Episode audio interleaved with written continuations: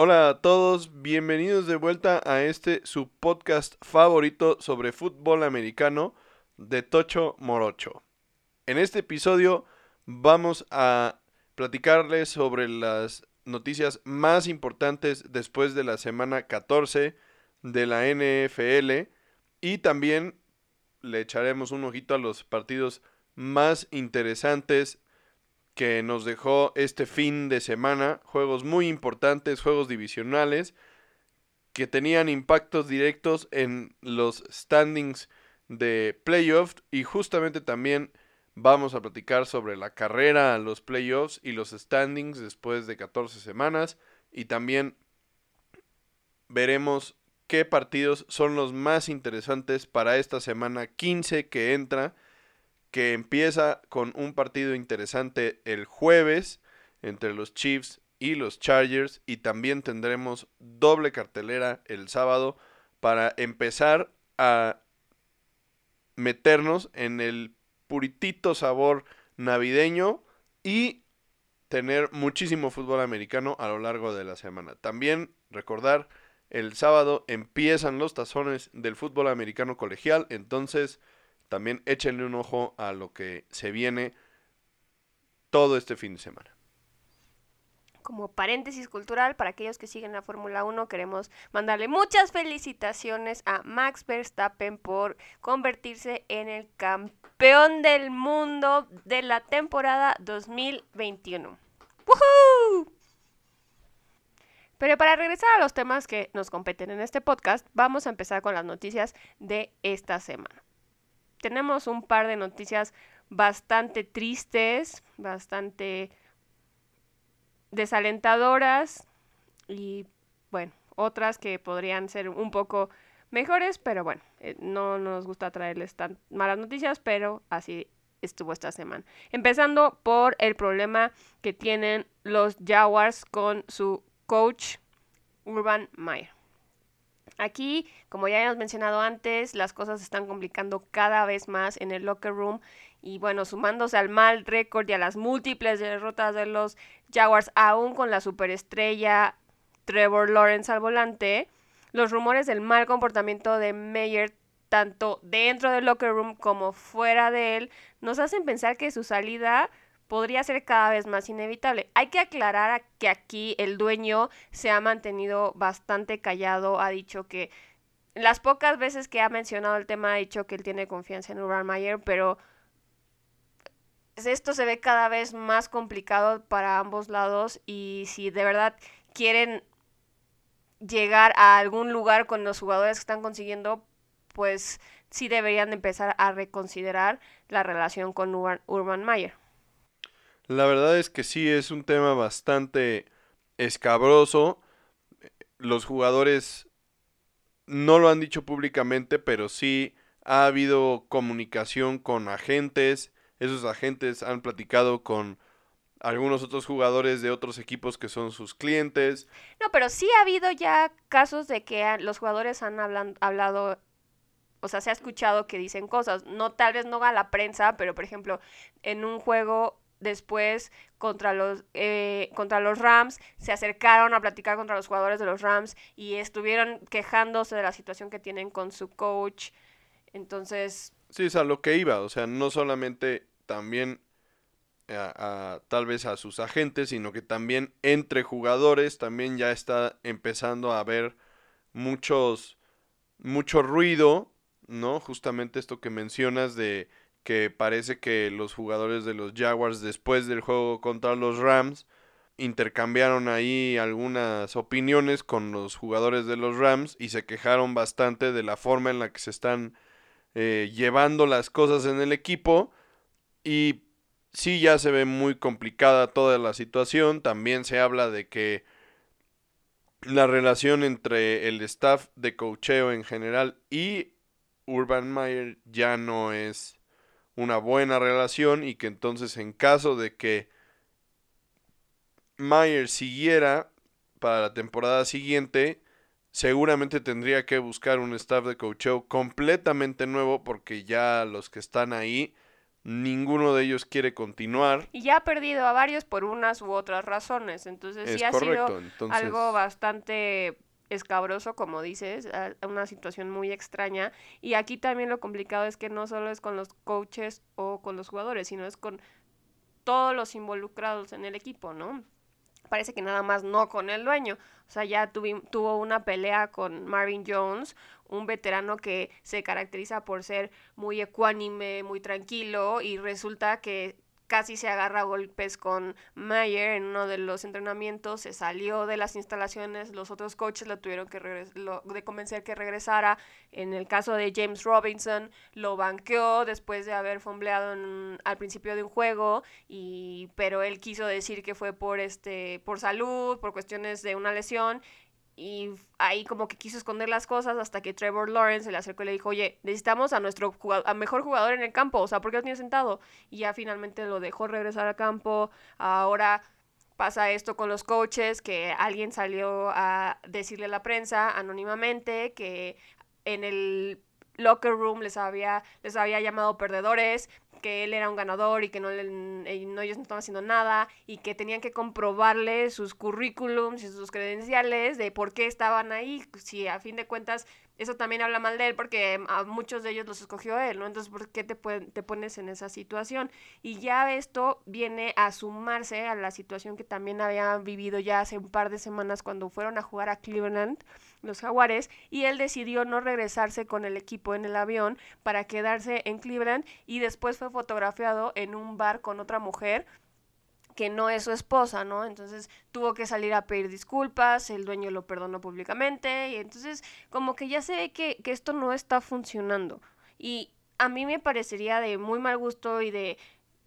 Y poco inteligente, la verdad, del dueño de aguantar esto, porque a fin de cuentas él llega creyéndose lo mejor, ¿no? O sea, él ya tiene más derrotas en esta temporada de los que tuvo en toda su carrera como coach de colegial. Entonces, él sí está como muy subido en un pedestal en su cabeza y él cree que es lo mejor y él está tratando de, de lidiar con todos estos jugadores y coaches como si fueran niños chiquitos, ¿no? Y está usando técnicas de intimidación y de castigos y de cosas que a estos niveles profesionales no le van a funcionar y ya debió de haberse dado cuenta de eso, ¿no? Y en lugar de salir a quejarse de que si hay un chismoso en el equipo lo van a correr y lo que sea que salen estas noticias, pues mejor deberías enfocarte en arreglar esa situación en lugar de estar diciendo o de echarle la culpa a alguien más, ¿no? O sea, no es el chismoso el que tiene la culpa, o sea, eres tú por estar haciendo este tipo de cosas y estar afectando al equipo de esta, de esta manera. Sí, la verdad es que sí se ve complicado. El reto principal de Urban Meyer al inicio de la temporada justamente era cómo manejar las derrotas, porque así como lo dijimos muchas veces con Trevor Lawrence, son personas extremadamente competitivas que no están acostumbrados a perder y que estaban entrando a una situación en la que seguramente iban a perder más juegos en una sola temporada de los que habían perdido en toda su carrera hasta este momento. Y la verdad es que por lo menos Urban Meyer ha demostrado que no está preparado para la NFL. Pero eso es tristísimo también, o sea, lo dijimos de, de Trevor Lawrence y Trevor Lawrence a final de cuentas es un niño, Y lo ha hecho muy bien y lo ha manejado y, probablemente no lo disfruta y, y, y, no se siente bien viniendo de, de una carrera tan talentosa y tan ganadora estar prácticamente ya fuera de playoffs, pero lo hace bien y, en sus entrevistas se expresa muy bien y no, no echa a su equipo debajo del camión, ni les echa tierra, ni nada, ¿no? Y él se echa la responsabilidad también. Y Urban Mayer, que ya es un señor, un viejito, o sea, ya tiene, se supone que mucha experiencia, o sea, que esté actuando de esta forma, me parece ridículo. Me parece que no deberíamos estar discutiendo ni siquiera este tipo de cosas porque no deberían estar pasando. Bueno, pero dejando a un lado a Urban Meyer y los jaguares, ahora nos enfocaremos igual en una noticia pues un poco desafortunada y es que Lamar Jackson tuvo que salir del juego contra los Browns y se lo llevaron al vestidor en el carrito de las desgracias, ni más ni menos, después de sufrir un golpe en uno de los tobillos por parte de uno de los defensivos de los Browns.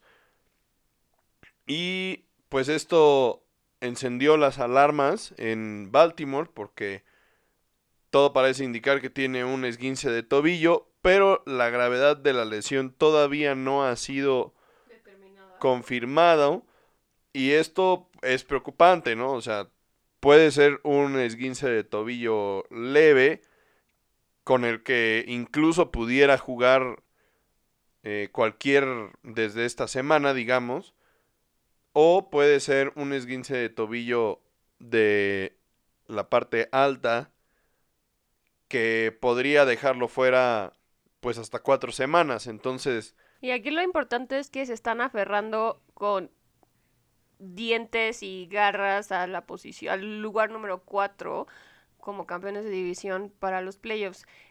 El problema es que tienen un récord de 8-5, que es el mismo récord que tienen los Chargers, un puesto más abajo, el primer wild card de, de esa conferencia. Entonces, pues cualquier error que cometan los estaría metiendo en problemas.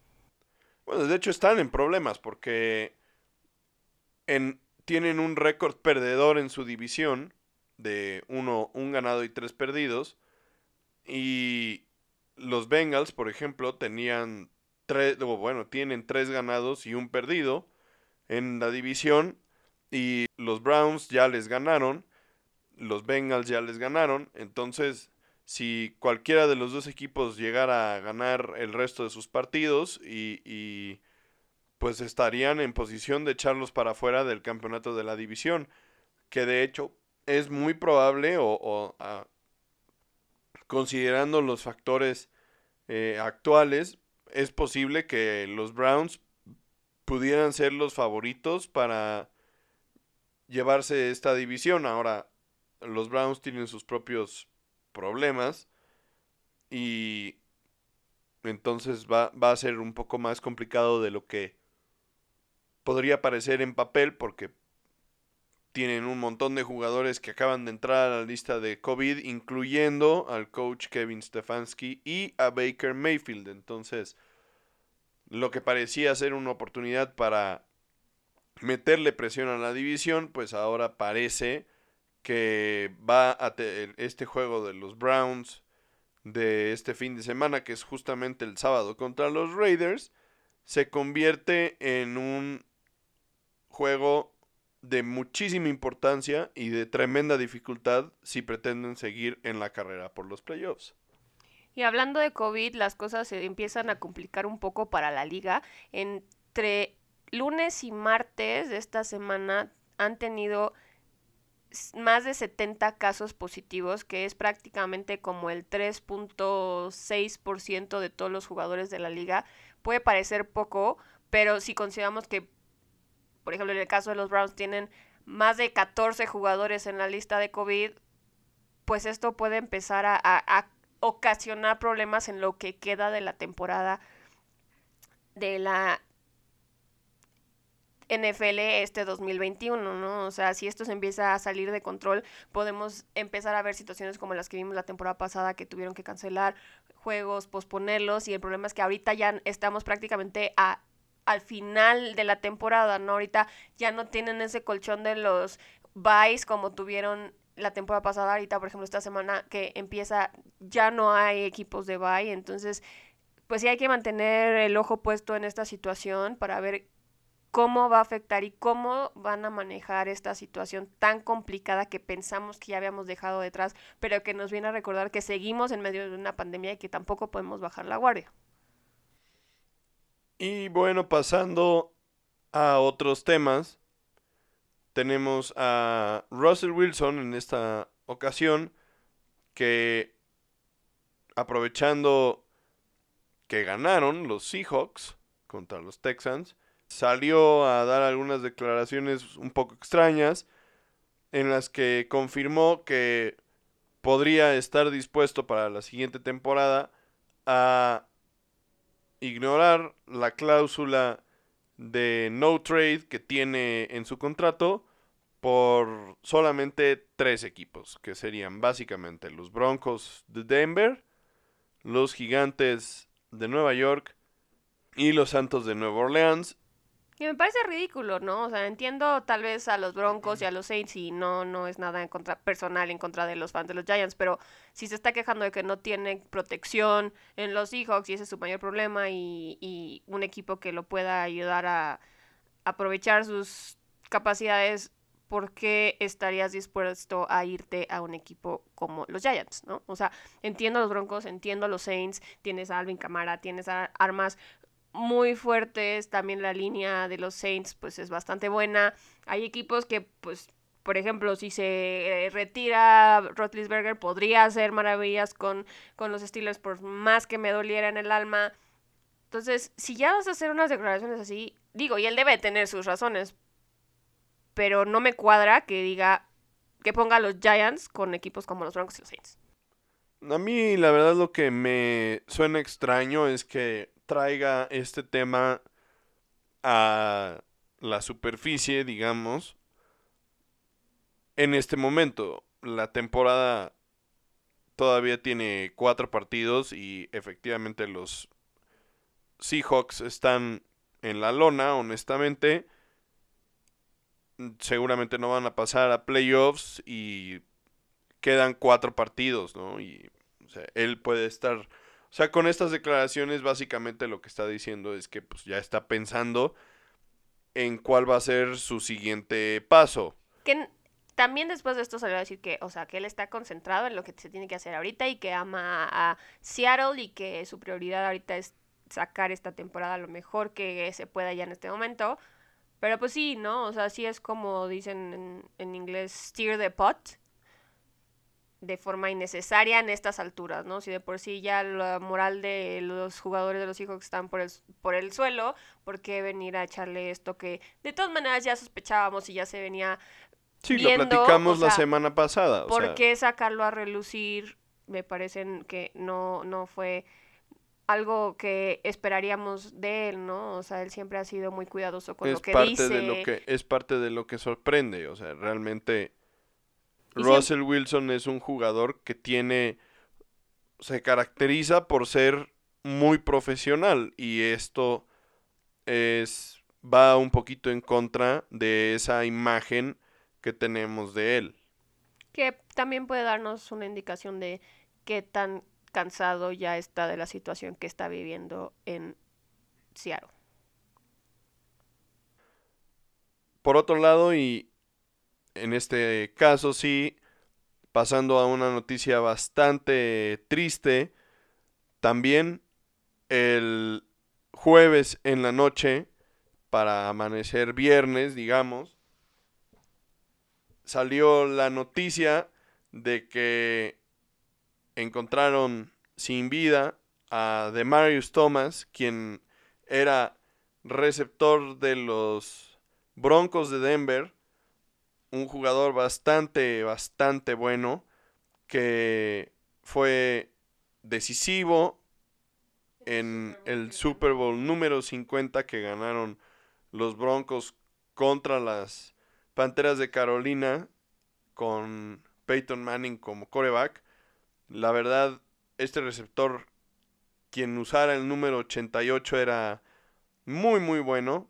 Tuvo excelentes temporadas con los Broncos, varias veces fue All Pro y Pro Bowler, campeón del Super Bowl, ya lo mencionamos. Tuvo una carrera de 10 años con los Broncos y después tuvo algunas temporadas con los Tejanos, con los Jets y con los Patriots. Y la verdad es que pues sí, es muy triste, sorpresivo honestamente que... A sus 33 años y acabando de anunciar su retiro en junio de este mismo año, pues... Sí, sí, pues que, haya fallecido, ¿no? Y, y las causas de, de, de todo este suceso no han sido reveladas, pero todo parece indicar que fue un problema de salud bastante súbito. Y pues sí, es, es muy triste, la verdad, es lamentable. En general, la liga y los Broncos en particular hicieron muchas ceremonias y, Demostraciones de cariño, de afecto, de respeto. Y fue pues una semana bastante emotiva en este sentido, recordando la vida de, de Demarius Thomas. Descanse en paz, Demarius Thomas. Por otro lado, retomamos la plática del colegial que ya habíamos mencionado el episodio pasado con la entrega del trofeo Heisman, que fue el, la semana, el fin de semana pasado, el cual se fue al coreback de Alabama, Bryce Young, quien se quedó con el trofeo en su primer año como titular. Él consiguió 2.311 votos, seguido de el defensivo Aiden Hutchinson con 954. En tercer lugar, el coreback Kenny Pickett con 631. Y en cuarto lugar, el coreback CJ Stroud con 399. La verdad es que para mí esto es un robo total. Es una muestra más del, del lo poco objetivo que es el comité de este sesgo que tienen hacia la conferencia del sureste y las escuelas como Alabama. Y honestamente, o sea, Bryce Young no tuvo un, una temporada tan destacada. Y lo que sí tuvo, pues fue una gran victoria en el juego de campeonato contra, contra Georgia. Y a diferencia de Aidan Hutchinson, por ejemplo, pues es que es un coreback y este sesgo igualmente hacia la posición de coreback le quita un poco el mérito a un premio como el Heisman que busca realmente dar reconocimiento a un jugador que haya tenido liderazgo por encima de, de, lo esperado y que también lleve a su equipo más allá de lo que se esperaba. Y creo yo que Aidan Hutchinson en este sentido fue un jugador que tuvo esas características de liderazgo y además de todo volvió a Michigan una potencia a la defensiva al grado de poder dar dos pasos importantes que Michigan no había dado en más de una década, que era ganarle a Ohio State y además conseguir un campeonato del Big Ten. La verdad me parece una oportunidad perdida porque era una oportunidad de darle este premio a un jugador defensivo y no la tomaron. Se fueron por la fácil y como, como este muchacho hemos visto a miles y luego después entonces tenemos miles de Heismans que nunca hacen absolutamente nada más. Entonces me parece que un, un premio desperdiciado. Le pueden poner todos los emojis de fuego que quieran a estos comentarios. Seguimos con los juegos más relevantes de la semana 14 de la NFL. Empezamos por un juego que está del que estás muy interesado y del que seguramente vas a tener muchos comentarios al respecto porque cuando lo estábamos viendo no estabas nada contento aun cuando tu equipo se llevó la victoria. Apenitas pero se la llevo. Es el juego entre los Cowboys y Washington, que, que quedó 27 a 20 favor Cowboys. La verdad es que el inicio del partido fue muy bueno, o sea, parecía que la ofensiva iba por buen camino, la defensiva tuvo un juego en general tremendo, súper destacado, ¿Quién hubiera pensado al inicio de la temporada que la defensiva iba a ser la clave para la victoria de los Vaqueros en, en algunos juegos de esta temporada? Y vaya que lo ha sido.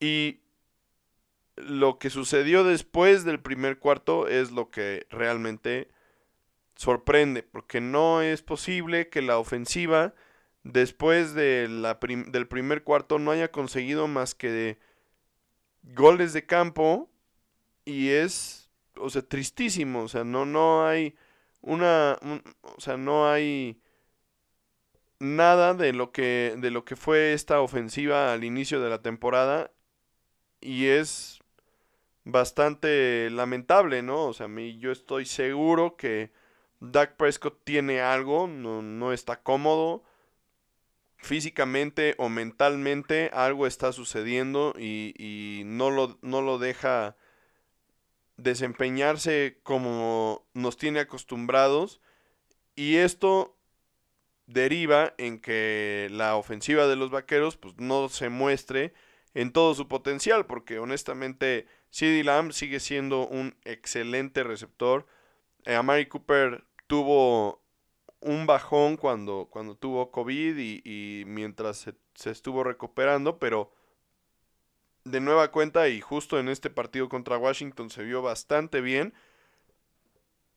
Pero lo que pasa es que no tienen esos números que tenían al inicio de la temporada porque Dak Prescott no les pone los pases y puntos. Es que no están jugando bien a la ofensiva.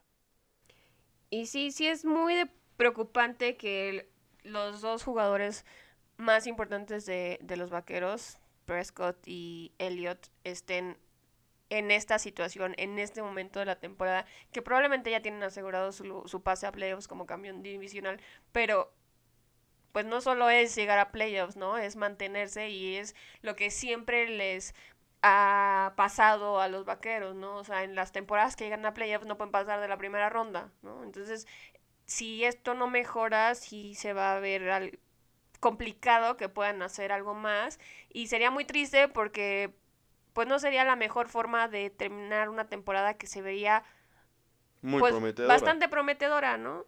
Y pues también lo preocupante aquí es que eh, el dueño del equipo sale a decir que pues no le preocupa lo que está pasando con Dak Prescott porque va a encontrar su ritmo, pero pues ya no tienes mucho tiempo para que Dak Prescott encuentre su ritmo, ¿no? Y, y pues a fin de cuentas, un equipo que pueda llegar muy lejos en los playoffs tiene que ser un equipo balanceado. Y en este caso los Cowboys están contando dos historias diferentes, uno a la ofensiva y uno a la defensiva. Y esto no les va a ayudar.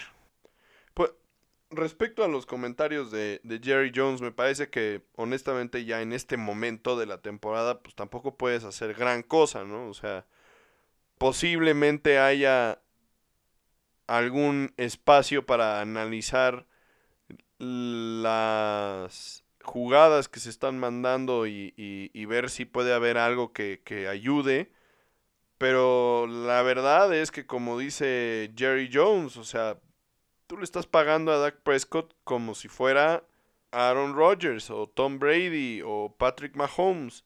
Y pues esperarías que, que él tuviera la capacidad de, de, darle la vuelta a la página como si fuera Aaron Rodgers o Tom Brady o Patrick Mahomes, ¿no? O sea, vimos durante esta temporada a los Chiefs tener un bajón importante en el desempeño ofensivo y poquito a poquito han ido recuperando y ahora ya tienen otra vez ese nivel que, al que nos tenían acostumbrados. Entonces, sí, o sea, si eres Jerry Jones, pues esperas que Dak Prescott encuentre el camino y que lo encuentre él. Obviamente, pues él dice, yo estoy confiado en que sí. Esperemos que así sea. Ahora, por otro lado, como bien dices, pues es un equipo que tiene dos caras. Y la cara que es la defensiva es...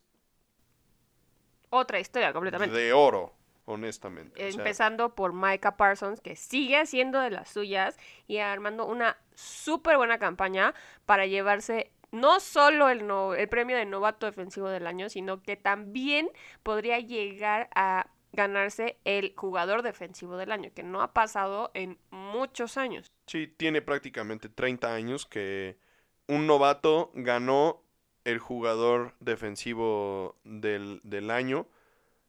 Fue justamente Lawrence de, de, los, de los gigantes, aquel linebacker que era tremendísimo, la verdad, Lawrence Taylor.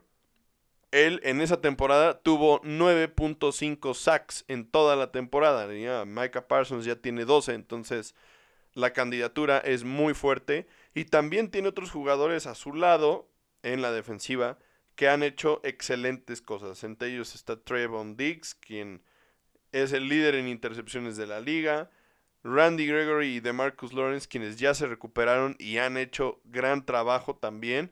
Y la verdad, ellos pusieron a los, a los Washington Football Team en el lugar donde merecidamente están, porque no son un buen equipo, honestamente.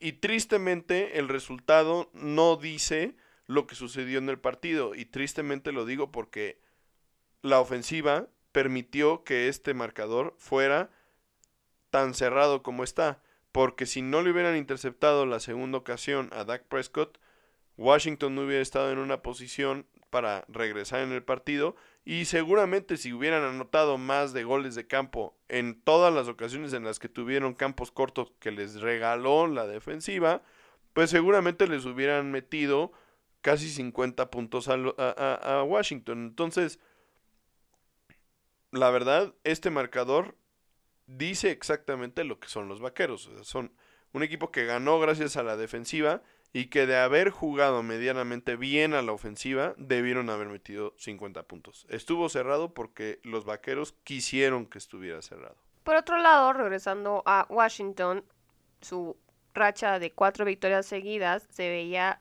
demasiado bueno para ser cierto. Y con este juego lo comprobamos. Su participación en los playoffs cada vez está más en duda y si siguen en la contienda, la verdad es que es más por los pésimos récords del resto de la división y de la conferencia en general que por méritos propios, especialmente ahora que están de nuevo con en, ya teniendo una racha perdedora.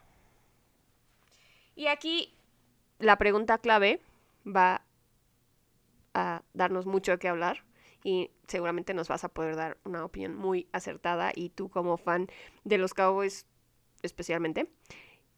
¿Podrá Prescott recuperar el buen paso para ayudar a su equipo a mantenerse en los playoffs o la responsabilidad caerá prácticamente solo en la defensa y podrá esto ser suficiente? Voy a responder la segunda parte de la pregunta primero porque creo que la responsabilidad de que los vaqueros estén en playoffs va a recaer en la defensa. O sea, estos cuatro partidos, dudo mucho que realmente lleguemos a ver de nueva cuenta a la ofensiva de los vaqueros en el nivel en el que los vimos al principio del año. La siguiente parte de la, de la pregunta es la importante deberíamos de empezar a ver a la ofensiva, empezar a mejorar poco a poco, para que entonces ya en playoffs tuviera ese nivel con el que empezaron y entonces sí, esperemos que Dak Prescott, como ya lo dije antes, encuentre la forma de salir de el bache en el que se encuentra y que entonces él pueda llevar a este equipo al siguiente paso, que sería, como bien dices, un segundo o un tercer juego de playoffs y de ahí pues lo que, lo que venga, ¿no? Pero es clave para que los vaqueros tengan una, una participación importante y relevante en estos playoffs, que Dak Prescott recupere su nivel. De lo contrario, aunque la defensiva pudiera ser históricamente buena, que sería una lástima. Los vaqueros seguramente no pasarían del primer juego de, de, playoffs y su participación sería, como ha sido en las otras ocasiones en las que han pasado a playoffs, francamente inconsecuente. El siguiente juego del que queremos platicar es el juego divisional entre los Ravens y los Browns. En esta ocasión, los Browns se quedan con la victoria también a penitas, 22 a 24. Y bueno, es el mismo caso de lo que estábamos diciendo de los vaqueros prácticamente. Eh, los Browns se quedaron con esta victoria tan importante gracias al esfuerzo de su, de su defensa, quien permitió solo uno de 12 tercer downs, consiguieron cuatro sacks y solo tres puntos en la primera mitad. Ya cuando parecía que perderían el, juego, al final, la defensiva volvió a demostrar de que están hechos de la mano de Jadavion Clowney y Denzel Ward. Igual que con los vaqueros, la ofensiva no ha podido brillar en esta segunda parte de la temporada. Entonces, esperemos que encuentren el paso, pero se ve cada vez más complicado, como bien decía hasta el principio del episodio, por la mala racha que también están pasando con todos los jugadores que tienen en la lista del COVID. Obviamente la clave para que este partido se decantara a favor de los Browns fue la lesión de Lamar Jackson.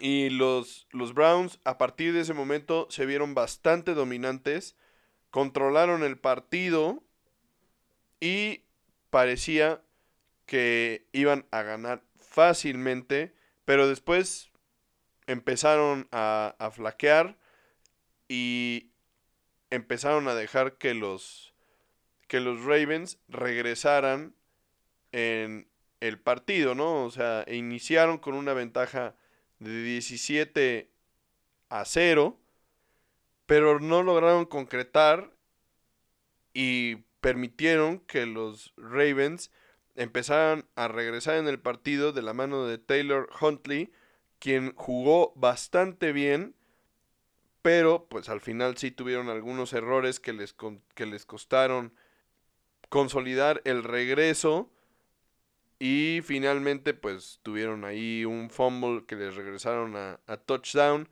y fue la defensiva de los Browns la que terminó por cerrar el partido. No, y no solo eso, o sea, sí puedes decir que al principio los Browns se vieron que dominaban el partido, pero en realidad todavía siguen sin poder consolidar su juego por tierra y el balón prácticamente avanzó por castigos de los Ravens. O sea, tuvieron 10 castigos para 125 yardas en todo el juego. Y en un drive de 61 yardas, por ejemplo, que terminó en gol de campo de los Browns, 41 yardas de esas 61 fueron de castigos de los Ravens. Entonces, en realidad tampoco es que la, la ofensa de, de, los Browns haya hecho un juego maravilloso, porque a fin de cuentas los 24 puntos que pusieron en el marcador los pusieron en la primera mitad. O sea, ya después ya no, ya no pudieron hacer nada. Y pues ahora sin, sin Mayfield, pues se ve un poco más complicado que, que, que puedan armar algo, ¿no? O sea, todavía está en veremos participación, pero pues como se anunció apenas hoy miércoles, pues puede que se complique para, para esta semana, ¿no? Y por el lado de los Ravens, pues se han visto plagados de lesiones, las cuales hasta este momento habían podido medio manejar y contrarrestar, pues con las capacidades que tiene Lamar Jackson, pero pues se notó clarísimo que cuando su jugador más importante también se lesiona, la ilusión se viene completamente abajo, ¿no? O sea, todo eso que pudiste haber tratado de contrarrestar pues ya no, ya no lo puedes hacer porque su juego está armado alrededor de Lamar Jackson. El siguiente partido del que vamos a hablar es uno que fue muy interesante. Igual que varios partidos de esta semana, uno de estos dos equipos tuvo un margen de victoria muy amplio en la primera mitad y después el otro equipo logró alcanzarlos al punto de llevarlo a tiempo extra. En este caso, los que se vieron dominantes en el inicio fueron los Bucaneros, quienes parecían que iban a aplastar a los Bills de Buffalo en la primera mitad, pero después se desinflaron un poco. Y Josh Allen encontró el ritmo, de nueva cuenta su estilo de juego se pareció mucho a lo que vimos al inicio de la temporada y lograron empatar el partido e irse a tiempo extra.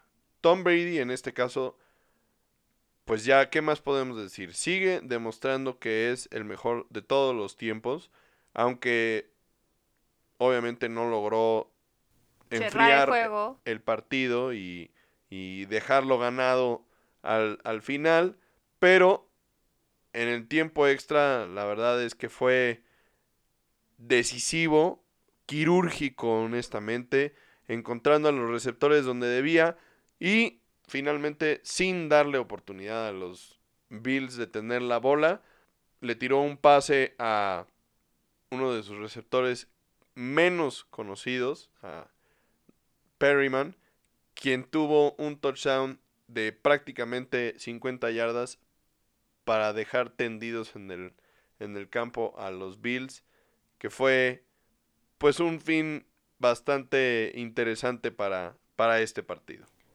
Y bueno, en este partido también Tom Brady consigue su base de touchdown número 700, que la verdad es una cantidad impresionante de touchdowns. Y bueno, pues qué decir de, del GOAT, ¿no? Y su desempeño, aunque no lo haya logrado en, tiempo regular, sigue siendo impresionante si consideramos que se estaba enfrentando a la mejor defensa contra el pase de la liga, ¿no? O sea, si consideramos esto y vemos sus estadísticas, o sea, que aparte de todo tuvo 363 yardas, dos touchdowns y cero intercepciones, pues aún esto es aún más impresionante, ¿no? Todo lo que hizo, por más que le haya costado cerrar el juego. Y además de todo esto, pues también los Bucks empiezan a despertar como equipo porque Tom Brady no está solo en la misión de llegar a defender su título de campeones. Leonard Fournette comienza a dejar su marca en en la ofensiva de Tampa Bay y esta vez lo hace mucho antes que la temporada pasada, donde lo vimos despertar pues prácticamente ya en los playoffs. En los playoffs y por eso se ganó el apodo de Playoff Lenny, ¿no? Ahora consiguió más de 100 yardas por segunda vez, no solo en la temporada, sino en las últimas tres semanas. Entonces parece que sí, de verdad, Playoff Lenny está llegando antes de tiempo y esto puede darles un empujón bastante importante a los Bucks en su camino de regreso al Super Bowl. Recordemos que estos Bucaneros el año pasado llegaron a su bye con una marca de 7 y 5 y prácticamente todo el mundo los echaba en saco roto ya, ¿no? O sea, prácticamente cero esperanzas de que tuvieran una actuación destacada en los playoffs y fue justamente después de ese bye que empezaron a ganar partidos de forma consecutiva y no volvieron a perder uno solo hasta llegar al, al Super Bowl. Entonces, este es justamente ese momento los Bucaneros están a tiempo de repetir la hazaña y tienen las armas necesarias para hacerlo. Entonces solamente es cuestión de que encuentren el juego que, que, ya han demostrado que sí pueden hacer. Y seguramente serán uno de los equipos a vencer en los playoffs de esta temporada. Ahora vamos a pasar a la sección de Rapid Fire platicando rápidamente de tres juegos que también fueron bastante relevantes, pero pues que tampoco queremos invertir mucho tiempo en ellos. Empezamos por el juego entre los 49ers y los Bengals, que también estuvo muy cerrado. Terminó 26 a 23 favor los 49ers. Y pues fue un juego en el que los 49ers iban ganando por 20 puntos al medio tiempo y los Bengals se apretaron el cinturón y regresaron para mandar el juego también a tiempo extra, como en el caso del juego de los Bills y los Bucks. Joe Burrow hizo una gran serie para empatar el juego al final, pero la, la defensiva de San Francisco aguantó y fue la que ganó el partido. Los Bengals es la misma historia de la temporada pasada. Siguen sin poder proteger a Burrow y esto les está saliendo carísimo si consideramos que la, la semana pasada se lastimó el dedo meñique de la mano con la que lanza y pues hacen que se cometan errores y sueltan pases haciendo que sus visitas a la red zone terminen sin puntos o solo con tres puntos. Otro de estos juegos divisionales de esta semana muy importantes fue entre los Raiders y los Chiefs unos Raiders que llegaban a este partido pues con muchos ánimos, recordando que el año pasado en su visita a Arrowhead lograron conseguir la victoria y bueno, llegaron pisoteando el logo de los Chiefs en el medio campo. Esto obviamente encendió un poco los ánimos en el vestidor de local, provocando entonces una tremenda paliza con marcador de 9 a 48 a favor de los Chiefs. ¿Cuándo van a entender que ya vimos que ir a hacer esas ridiculeces en el logo del equipo contrario nada más se les regresa y les va peor? O sea, ya, dejen de hacerlo, ya lo vimos, ya lo intentaron, les fue pésimo a los equipos que lo trataron de hacer la temporada pasada, aprendan.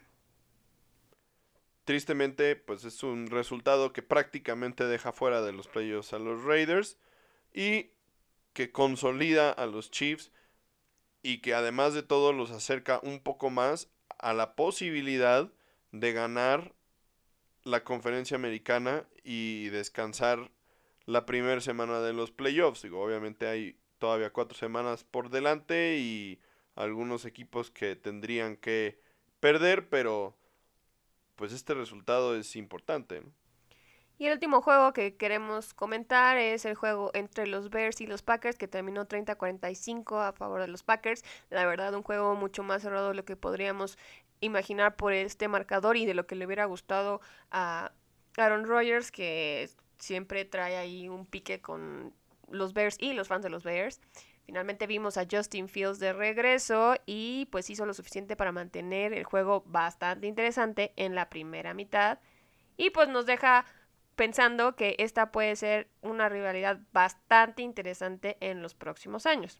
Ya en la segunda mitad los Packers metieron el acelerador y pues amarraron el cinturón y enfriaron el juego completamente. Todavía ahí al final del juego los Bears tuvieron una oportunidad de intentar acercarse y, empatar o hacer algo para cerrar el marcador. Una intercepción de ahí de Justin Fields acabó con estas oportunidades y unas patadas cortas y hay unas cosas que errores que salieron muy caros, pero pues sí, como habíamos visto los Bears esta temporada, pues sí es un juego que fue mucho más cerrado de lo que hubiera parecido.